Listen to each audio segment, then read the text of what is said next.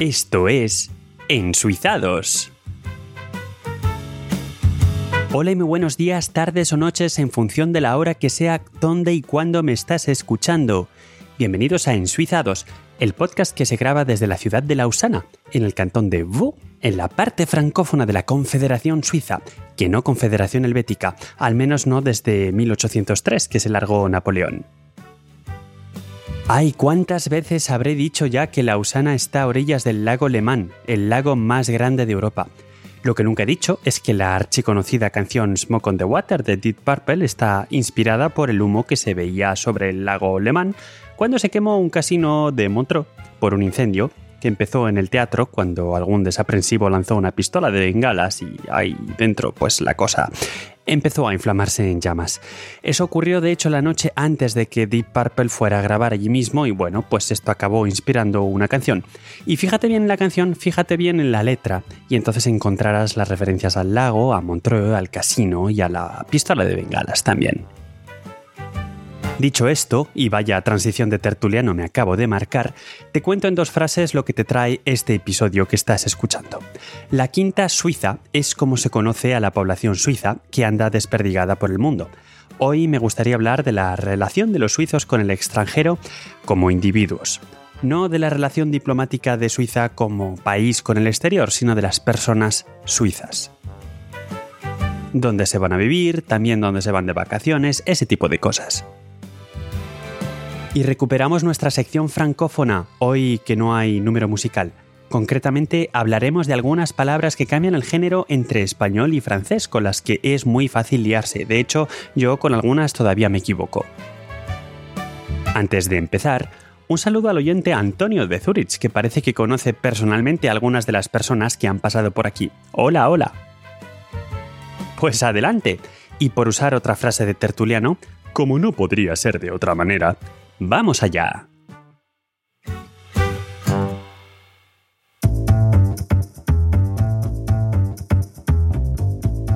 La quinta suiza. Que la pregunta que uno podría hacerse ya para empezar es cuáles son las otras cuatro suizas. Venga, con el tiempo que llevamos ya por aquí, más de dos años de podcast, nos vamos haciendo mayores, seguro que te lo sabes.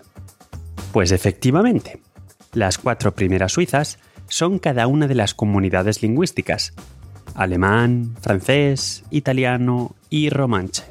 La quinta suiza es, por tanto, el resto, todos los suizos que tienen su pasaporte con cruz blanca, pero que no viven en el país. Lo primero sería repasar algunos datos que ya hemos comentado en alguna ocasión en el podcast, pero que nos van a ayudar a establecer el contexto. En Suiza somos 8,5 millones de habitantes, y de esos 8,5 millones, y según datos de 2018, porque parece que el equivalente del Instituto Nacional de Estadística Español, que se llama aquí la Oficina Federal de Estadística, pues parece que todavía no ha publicado las cifras de 2019. Pero vamos, que de esos 8,5 millones hay 2,2 millones de extranjeros. Y esta proporción, si lo piensas, es brutal. Es de entre el 20 y el 30%. En España, por referencia, nos movemos alrededor del 10%. Y todo ello sabiendo que lo que la Oficina Federal de Estadística llama extranjero es todo aquel que no tiene nacionalidad suiza, es decir, que no se está teniendo en cuenta a toda la población que tiene eh, doble nacionalidad. O incluso, por supuesto, los hay que tienen triple o más nacionalidades, puestos a ser exóticos. Y si uno bucea en las estadísticas, se ve que es muy heterogénea la repartición tanto en cuanto a países de origen de estos extranjeros, y yo por supuesto en estas estadísticas cuento como español, como a la distribución geográfica, con las grandes urbes concentrando la mayor parte de la población extranjera. Se suele citar a modo de ejemplo el de mi ciudad, de Lausana, que con un 43% de la población extranjera se sitúa en verdaderamente las primeras posiciones del país. De hecho, tenemos más de 160 nacionalidades en la ciudad en sí. Y si vamos un poco más fuera, un poquito más a la aglomeración de Lausana, no a la ciudad en sí, tenemos una tasa del 34% de población extranjera. Y eso que hace 40 años solo y pongo entre comillas este solo, eran el 23%. Y digo eran porque hace 40 años yo no solo no estaba en Suiza, sino que ni siquiera estaba sobre la faz de este planeta Tierra. Por comparar, en la aglomeración de Ginebra, en gran parte supongo que será por todas las organizaciones internacionales que se encuentran allí, hablamos de casi un 40% de población extranjera, Lugano también es bastante impresionante con el 32%, y curiosamente en otros sitios que nos vienen a la cabeza cuando pensamos en Suiza y en el aspecto cosmopolita de este país, pues tienen una tasa mucho más baja. Por ejemplo, en Zurich estamos al 28%, en Lucerna estamos al 21% y en Berna estamos al 18% de población extranjera. Y dejo ya las cifras, que me estoy de hecho ya mordiendo la lengua, para no daros las cifras barrio por barrio, que también son públicos y también se encuentran muy fácilmente en Internet. Pero ya digo que este nivel de detalle ya quizás solamente me interese a mí. Pero por ejemplo, en mi barrio, en Lausana, eh, claramente la tendencia es que los suizos se vayan y que los extranjeros aumenten y globalmente que aumente el total de la población, con un 53% de los hogares siendo unipersonales, dato random total. Este nivel de detalle aquí se puede tener fácilmente porque, al igual que ocurre en, en otros países como Alemania, es obligatorio lo que se llama inscribirse en la comuna, salvo que se tenga un estatus ilegal, claro. Así que cada ayuntamiento sabe exactamente quién vive, dónde, cuántas habitaciones tiene tu casa, saben también cuánto pagas de alquiler y, en fin, un montón de datos concretos. Es decir, no son aproximaciones estadísticas, son verdaderas estadísticas. Y lo mismo minando datos a este tipo de informes y datos en bruto que se ponen a disposición, eh, abierta al público, pues lo mismo me da para otro episodio. Pero vamos a aparcar la idea al hilo de esto de los datos que tienen las oficinas y las administraciones sobre la población, también es impresionante el nivel de conocimiento de quien vive que tiene, por ejemplo, los correos suizos. Ya sabemos, en función del idioma, die Post, la Post, la posta. Qué, qué mal pronuncia me ha quedado. Bueno, da igual. Según el idioma, ya digo. Bueno, dejo de tirarme el pisto con las lenguas y voy a lo que voy. Una vez, al irme de vacaciones, dos semanas, pues fui a pedir con unos días de antelación, fui a la oficina de correos, fui a pedir que no distribuyeran el correo durante esas dos semanas y que me lo mandaran todo de golpe a la vuelta, que es algo que se puede hacer pagando una módica cantidad.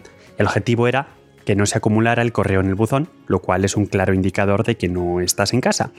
Y sin despeinarse, el empleado me listó los nombres de todos los que vivimos en casa y me preguntó si quería incluirlos en la petición. Impresionante, sobre todo porque yo nunca le había dicho a correos explícitamente quién vivía en casa y además porque aquí, en las direcciones postales, solamente se da el número, no se da el piso y la letra como se puede hacer, por ejemplo, en España, con lo cual significa que el cartero se ha apuntado los nombres que aparecen en los buzones, ha mirado los que van juntos y así se lo sabe.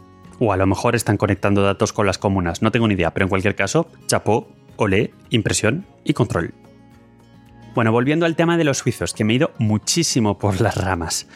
Todo esto es como decir a ver, 8,5 menos 2,2, más o menos tenemos 6,3 millones de suizos en Suiza. Mucho suizo en Suiza. Vale, pero entonces, esto se llama la quinta Suiza, este episodio. Entonces, ¿cuántos son en el extranjero? Tenemos 6,3 en el país, ¿cuántos están fuera? Bueno, pues la cifra son 770.000, una barbaridad también.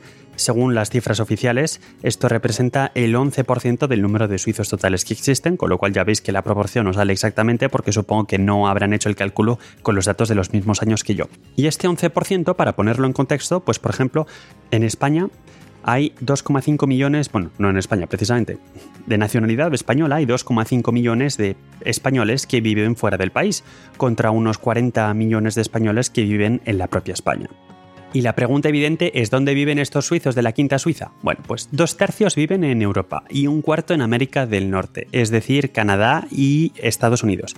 En Europa tenemos además a Francia como claro ganador como destino de predilección para los suizos que se expatrian seguida por Alemania y después Italia. Y si eres oyente perspicaz, te habrás dado cuenta de que estos países, estos tres, son limítrofes con Suiza, y de hecho hay dos factores que lo explican.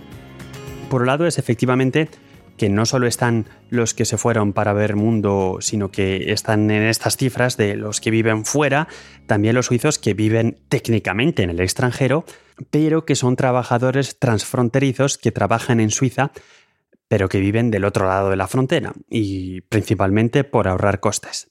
Aunque también, y esto a lo mismo da para un Suiza 2 Express, hay muchos suizos que viven realmente en Francia, por ejemplo, pero no se declaran como residentes franceses porque quieren seguir teniendo las ventajas de ser suizo y residente suizo, pero pagando un alquiler francés. Y, por ejemplo, este tipo de ventajas incluyen el derecho a cobrar más paro o el derecho a poder utilizar el sistema de salud suizo.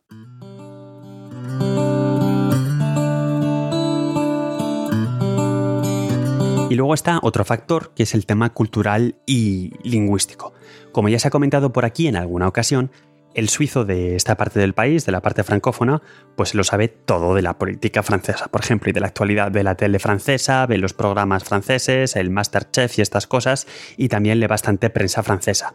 Con lo cual hay una proximidad cultural que es innegable y que hace que sea mucho más transparente irse a vivir a Francia que, por ejemplo, yo que sé, a Holanda. Y luego también hay que tener en cuenta cuál es la definición de suizo, porque aunque el pasaporte rojo con cruz blanca, muy importante, es complicado de obtener, al final, si tus padres son suizos, pues lo puedes obtener, por ejemplo. Y, y de hecho, el 75% de estos suizos del extranjero, el 75%, tienen también otra nacionalidad y de hecho un cuarto más o menos son menores de 18 años y probablemente no hayan puesto un pie aquí nunca o casi nunca más allá de algunas vacaciones para ver a la familia si es que acaso eso ha sido el caso. Ya digo que mirando las innumerables estadísticas y gráficas que, que, yo la verdad es que encuentro apasionantes, y de hecho por eso estoy compartiendo hoy este tema contigo en este podcast, hay, un país que sobresale del resto como lugar de residencia del, suizo que es solo, solo suizo, solo una nacionalidad, y es Tailandia. Tailandia con un 61%. Esto quiere decir que un 61% de los suizos que viven en Tailandia son solo suizos. Y esto puede parecer bajo, pero es que los siguientes países en el ranking que, están más o menos al 40% son España, Austria y Suecia. Es decir, que en estos tres países el 40% de los que viven allí, suizos que viven allí, son solo suizos. Y el resto son suizos y otra cosa más. Es decir, que hay una diferencia muy grande entre el primer país, que es Tailandia, y los otros tres que están más o menos al 40%. Pero vamos, en cualquier caso, Francia le gana la partida a los demás, con casi 200.000 suizos, de los 700 y pico mil, frente a Alemania que tiene 92.000 suizos, por ejemplo, e Italia que tiene 50.000 suizos. De hecho, por encima de Italia, ya si miramos a, escala planetaria, em, y no solo de la Unión Europea, pues se nos cuelan los Estados Unidos con 81.000 suizos. Se puede uno perder verdaderamente las estadísticas mirando grupos de edades. Por ejemplo, os dejo un enlace, porque será más rápido al final, en las notas del programa a un montón de estadísticas y también a un mapa interactivo que puede ocuparte un buen rato. Último dato curioso antes de dejarlo, ya dejo de dar cifras, prometido. El país del mundo donde más proporción de suizos menores de edad hay con respecto al total de suizos que viven allí es... A ver, a ver, ¿lo has adivinado ya? Venga un segundo. A ver, a ver. Pues es Israel. Si has prestado atención, lo que he dicho hace un rato de que muchos de estos suizos del extranjero, muchos de los miembros de esta quinta suiza, ni han pisado territorio helvético, pues no es anodino. Este argumento, de hecho, lo usa la parte más a la derecha del espectro político para cuestionar el derecho al voto de los suizos que residen en el extranjero y los que tienen la doble nacionalidad también. Sí, sí, hay dos cosas por aquí. Por un lado, los suizos que no viven en el país y también, ya que estamos, los que viven aquí pero tienen doble nacionalidad con un cuarto de todos los suizos, ya vivan aquí en el extranjero, un cuarto de todos los suizos con más de una nacionalidad, el argumento que se esgrime es que tienen el privilegio de poder votar en varios procesos electorales en países diferentes y que por tanto deberían tener que escoger en qué país quieren ejercer sus derechos democráticos.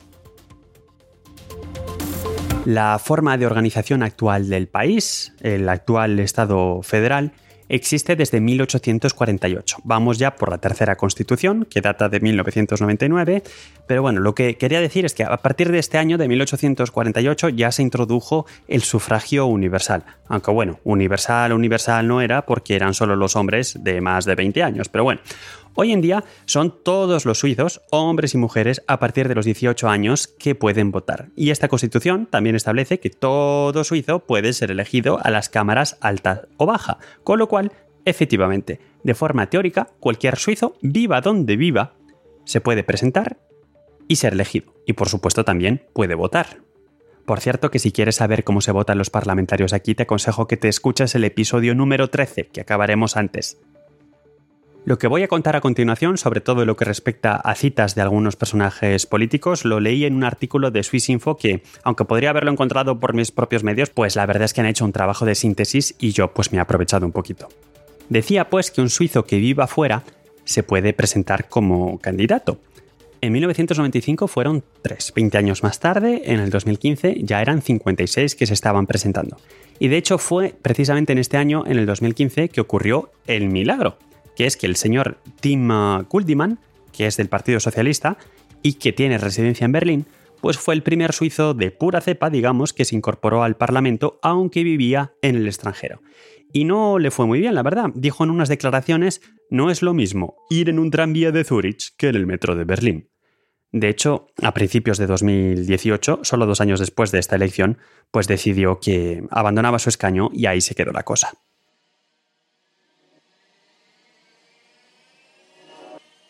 Además de la implicación cultural, que no parece ser puesta en cuestión por otros países como por ejemplo Francia, que sí que tienen circunscripciones específicas para algunas de las regiones del extranjero, está también la problemática más práctica.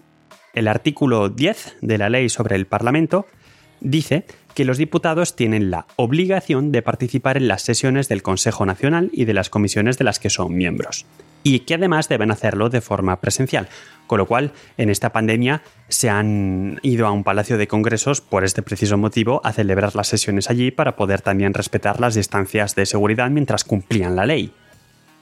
Porque efectivamente no pueden participar en el debate parlamentario o en una sesión de las comisiones a través de lo que llamamos ahora medios telemáticos, vamos, nada de tipo Skype o Zoom.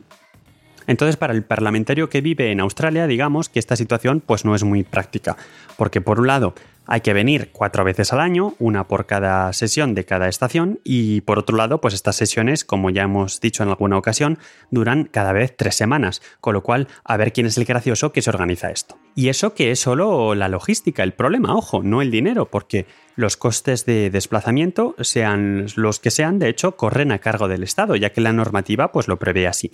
Lo que sí que me parece muy divertido, muy suizo, digamos, es que el trayecto que se les paga es solo hasta la frontera con, con Suiza. Luego ya, como los parlamentarios tienen su abono general que les permite moverse libremente en todos los transportes públicos del país, pues ya eso ya se lo apañan ellos en transporte público. En el episodio 9 te hablo de sueldos de políticos suizos por si te interesa el tema y todavía no lo has oído.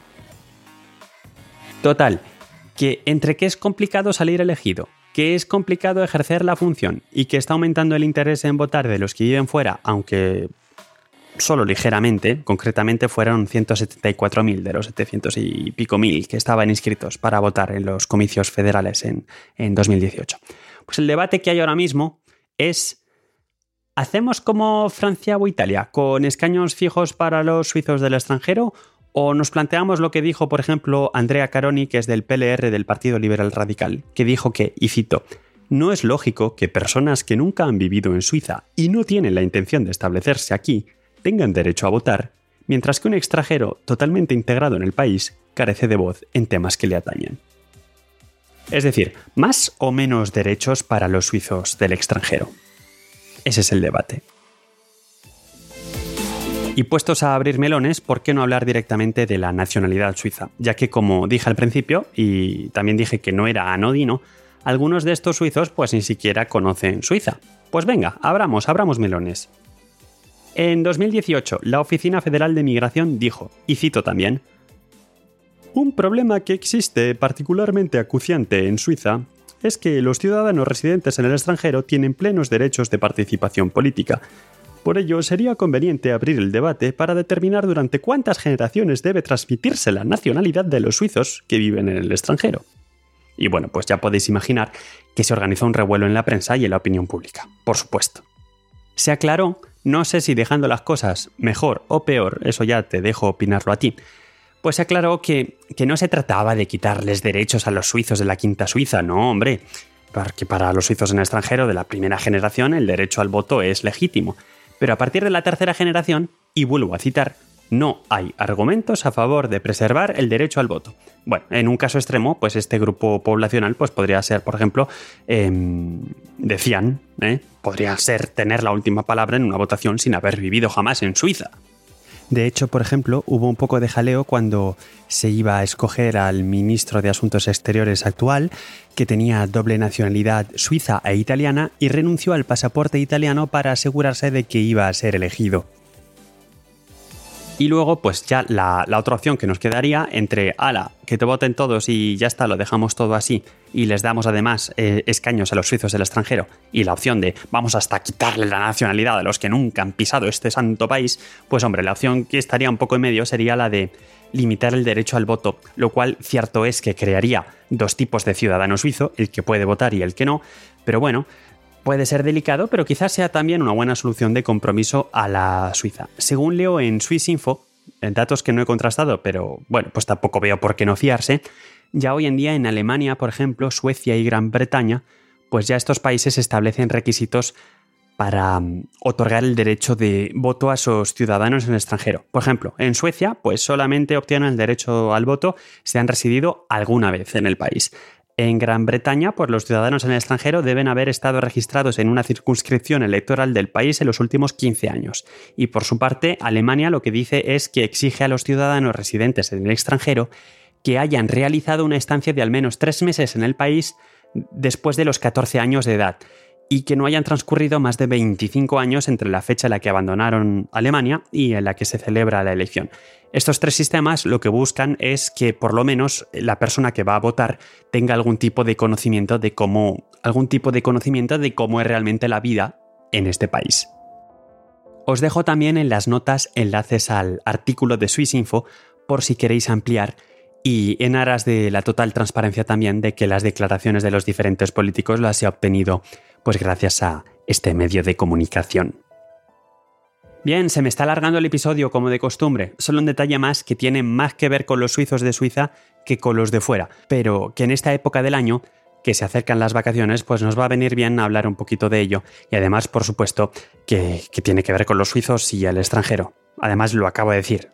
Pero vamos a jugar a las adivinanzas. ¿Qué será? Será, pues efectivamente, las vacaciones. Este es otro de los asuntos que me fascina de la gente por aquí, que es sus costumbres en cuanto a destinos turísticos. Lo, primero es que casi un 90% de los suizos se va de vacaciones al menos una vez al año si contamos como vacaciones un viaje por motivos no profesionales de al menos tres días, y de hecho el 50% lo hace tres o más veces al año.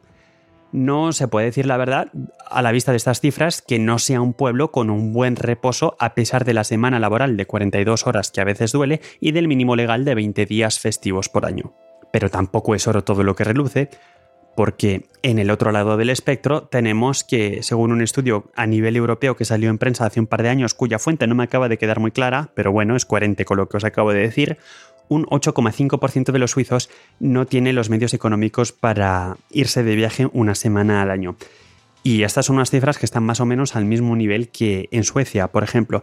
Y, por contexto, que siempre me gusta comparar, en esta ocasión el contexto lo puedo proporcionar con respecto a la Unión Europea, que es lo que he encontrado, y veo que según Eurostat, en Eurostat hablan de un 28%, que me parece mucho, es una pena, de ciudadanos de la Unión Europea que no puede permitírselo, esto de las vacaciones. Como me estoy alargando y también me estoy saliendo del tema y teniendo en cuenta que quizás los hábitos de viaje me puedan dar para un futuro episodio, solo voy a comentar que, aunque no es mayoría, cuando al suizo le da por viajar al extranjero se va muy, muy lejos. Tailandia, Estados Unidos, estas cosas. Pero también está, y es mayoría, el, suizo al que le gusta mucho, mucho quedarse en su país o como mucho viajar a los países vecinos. Los mismos a los que se mudan, de hecho, o sea, Francia, Italia, Alemania. Por otro lado, también, sobre todo si, si, se hace en Suiza, es verdad que puede costar un pico venir de vacaciones aquí o quedarse de vacaciones aquí, con precios de hoteles que sin ningún tipo de lujo, la verdad, pues se te pueden poner los, por ejemplo, 300 euros por noche para una familia. Y de ahí que mucha gente se va de vacaciones o bien al extranjero, que no es por estilo por preferencia, sino por una mera razón económica, o si no, una opción muy apreciada aquí también es el camping car, por ejemplo, o el camping con una barbacoa y, y ala. Y ahí ya pues esto permite estar en contacto, digamos, con la naturaleza y también ahorrar costes. Hacer turismo por aquí, si te gusta la naturaleza, es algo que yo eh, recomiendo y es probable mm, que lo haga yo mismo este verano. El destino turístico nacional por excelencia aquí es la parte que habla italiano, el cantón del Tesino, donde parece que siempre hace bueno y se come bien y hablan italiano, pero sin cantarlo. Hay quien piensa, también algunos suizos, que hacer turismo por Suiza es ñoño, pero ya sea para esquiar o para ir a ver el Overland de Berna como los asiáticos o, Lucerna como los turistas chinos o, aunque se me escapan las razones, Ginebra como los turistas norteamericanos o Lausana porque yo vivo aquí y os digo que mola, pues si tenéis, de hecho, la oportunidad, visitad Suiza o incluso avisad. Al igual que en España, la situación particular que se está dando en 2020 con el coronavirus pues va a dolerle al, sector turístico del que dependen más o menos unos 175.000 empleos. Pero este año quedémonos cada uno en nuestro país y esperemos, entre otras cosas, que en Suizados aborde este tema con un poco más de rigor en el futuro que estos comentarios de barra de bar que me acabo de marcar. Anda ya, basta. Vamos a aprender francés. Salut Salut Je suis français. Salut Je suis française. Salut Tu es français Je suis français. No sabía que eras francés, Eduardo. Moi non plus. Yo tampoco. Qué bien. Bueno, pues tras este método de idiomas... Bueno, ¿de qué, de qué vamos a hablar hoy? Pues es tu sección. Ya hace unas cuantas veces que me preguntas de qué vamos a hablar y esta es tu sección. Entonces te dejo traerme lo que quieras. Pero si quieres yo te hago preguntas, así mis inquietudes y me las puedes ir respondiendo. Ah, bueno, hoy he decidido que vamos a hablar del cambio de género en términos de, de lingüística. Prefería que hablamos del cambio de género entre las palabras españoles y franceses que son españolas y francesas. Eso, que son comunes. Por ejemplo. Por ejemplo. Por ejemplo, en español se dice el color de la sangre es rojo. Mm, esto me lo estás enlazando con la última vez que hemos estado hablando de suicidios y tal, ¿no? Me quieres convertir en podcast en... En, en una hotline de ayuda. De autoayuda psicopática. Para los frus. Eh, bueno, quizá otro día hablemos Los franceses eh, psicopáticos. Psicópatas. No, Quizá hablemos otro día de, la depresión crónica del, pueblo francés. Por favor, no. Pero se, nos está escapando. Vale, el color, a ver, voy a repetir, a ver si lo pronuncio bien, ¿eh? El color, color. Hablas muy bien español, Edu. Nespa, ¿Dónde has, has, aprendido? No sé dónde has aprendido. El color de la sangre es rojo. Sí. Sí, ¿y esto por qué me lo estás contando aparte de por, por biología y tal? O sea, no. Bueno. Has dicho el género de las palabras. Hay que elegir un, un, ejemplo. Y en francés sería muy parecido en términos de sonido y de ortografía, pero los artículos son, son invertidos. Entonces, se diría en francés la couleur, entonces femenino, ah. para el color, mm. que se cambia en la. La palabra es muy parecida. Couleur. Couleur, color. Couleur. Couleur. Ok. Color. La couleur. La couleur. Qué bonito. Du sang, que también es muy parecido, que es masculino e rouge, rouge, rojo, muy parecido también. La color del sangre es rojo, eso es lo que decís vosotros. Y esto sí, yo, yo sé algunas otras que me molestan. Por ejemplo, equip, que quiere decir equipo, y yo esta siempre la digo mal. ¿Ah, sí? Porque es femenino en francés. no, es, es femenino en francés, mm, sí. Mm. Mm. Hay muchas palabras así, y a veces los, los franceses intentan hablar español con las palabras que conocen en francés. Sí, a mí hay una cosa que me dice mucho y me molesta, es, eh, ¿eres de origen española? Mm, perdona, pero origen es masculino. Sí, pero típicamente en francés origen es, bueno, femenino. Ya. Yo diría también española. bueno, es menos grave que cuando me preguntan si estás español. Eso sí que me revienta. ¿No estás español, Edu? pues lo vamos a ir dejando aquí. ¿eh? Venga, hala, hasta luego. Ya. No, no tenemos esta diferenciación entre ser y estar en Francia. Mm. Solo tenemos un verbo. Francés es más fácil.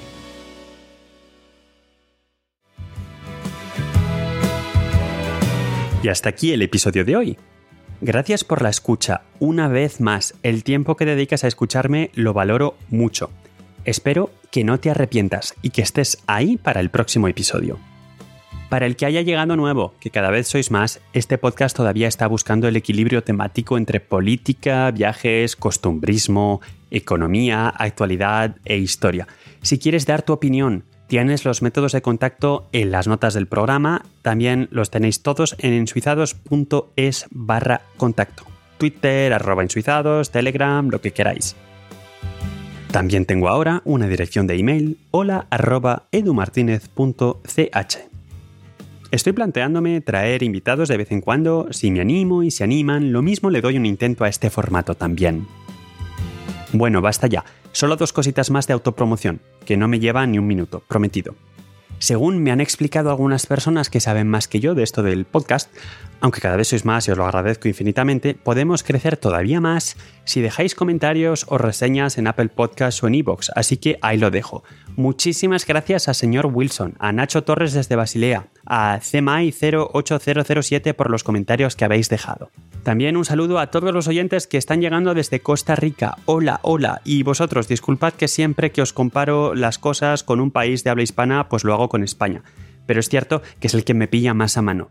También tengo claro que yo por mi parte tengo que jugar para que esto crezca, porque me han llegado también que un episodio cada dos meses, como que no. Asumo, asumo. Y la otra promo. Si me echas de menos y quieres oírme más a menudo con mucha menos preparación, que este podcast tiene un hermano pequeño que se llama Ensuizados Express. Búscalo, ya me cuentas qué tal y qué te parece. Pues nada más, muchas gracias de nuevo por tu fidelidad y recuerda, muy importante, el verdadero queso de Gruyère no tiene agujeros.